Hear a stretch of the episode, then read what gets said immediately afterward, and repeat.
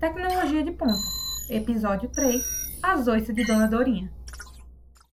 A essa altura do campeonato, vocês devem achar que eu sou a maior fofoqueira que a história já conheceu, contando assim sem nenhum pudor sobre a vida dos outros. Mas vocês estão entendendo errado.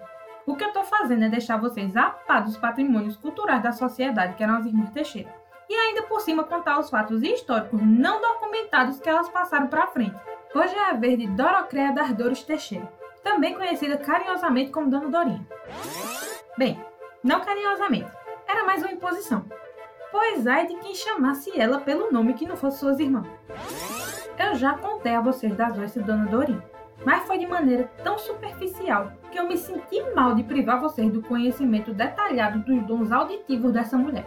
Nem toda escuta plantada pelo governo consegue adquirir a mesma quantidade de informação em tantos detalhes quanto Dona Dorinha. Um aparelho como a escuta vai te contar tudo aquilo que gravou, mas é aquilo que não foi dito. Ah, isso só Dona Dorinha podia te contar. E se você duvida da veracidade dos meus fatos, saiba muito bem que eu consigo confirmação verificada de todos eles. Inclusive, deixa eu te contar uma história que minha tia-avó contou para minha prima, e ela me promete por tudo que é mais sagrado que é verdade. E para mim, se minha prima prometeu, é o mesmo de ter sido reconhecido em cartório. Dona Dorinha tinha um namorado. ênfase não tinha, e você já já descobre o porquê. Seu Jaguatirica. Eu sei que é um nome meio esquisito, mas Dona Dorinha não podia julgar, né? Ele era em geral um homem bom, carinhoso, gentil. E para lidar com Dona Dorinha, tinha de ser mesmo, porque ela não era conhecida por ser muito mansa. Mas cá entre nós, um nome como Dorocréa não é uma surpresa ela ter sido assim.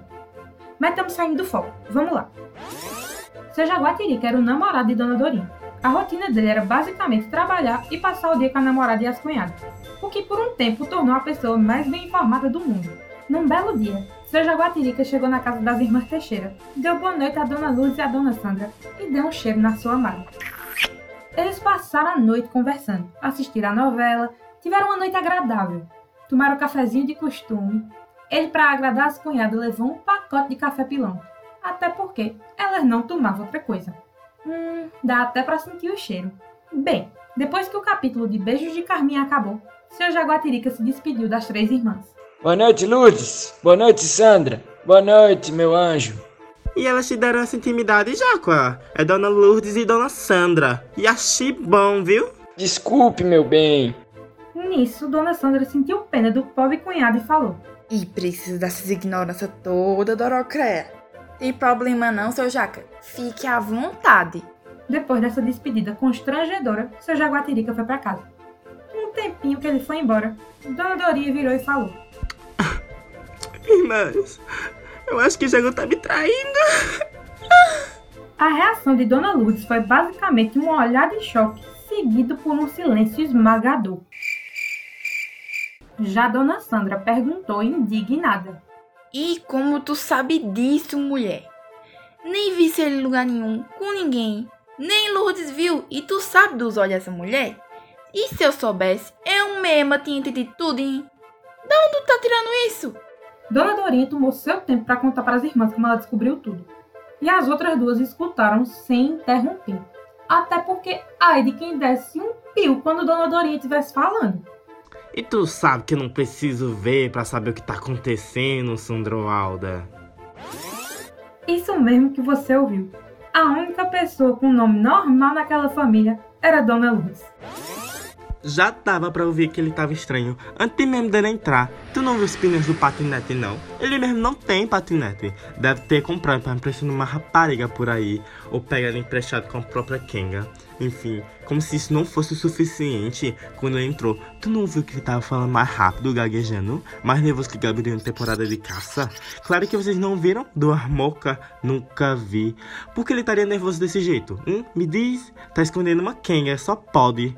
Não tem outro motivo motivo para esse comportamento esquisito. Ah, e o pior, quando ele chegou perto de mim, o coração dele tava batendo mais devagar que o normal. Ele tava perdendo interesse em mim, minhas irmãs. E ainda por cima, quando eu perguntei onde ele tava mais cedo, o coração dele palpitou quando ele respondeu. E a respiração ficou mais rápida. Parecia aquela pitadeia velha da prefeitura, que faz mais barulho que tudo nesse mundo. Vai me dizer que isso não quer dizer que ele tava mentindo. Tu acha que eu preciso mais prova que isso? Ele tá com uma quenga velha por aí. E eu peguei esse velho safado no pulo. Dona Sandra e Dona Lourdes respiraram fundo. Não tinha nem como contestar o que Dona Dorinha tinha acabado de dizer.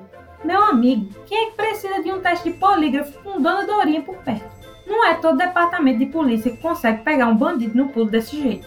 E naquele momento, Dona Dorinha e seu Jaguatirica terminaram o relacionamento. Não de maneira muito amigável, caso você esteja se perguntando. E até hoje ele jura de pé junto que tudo isso era mentira e que ela era doida. Pode perguntar a ele, ele ainda é vivo para contar o lado dele da história. Mas quer saber? Eu mesma confio mais nas oiças de Dona Dorinha. E você? As irmãs Teixeira não deixam de surpreender, não é mesmo? Fiquem ligados que no próximo episódio eu vou contar tudo a vocês sobre a língua de Dona Sandra.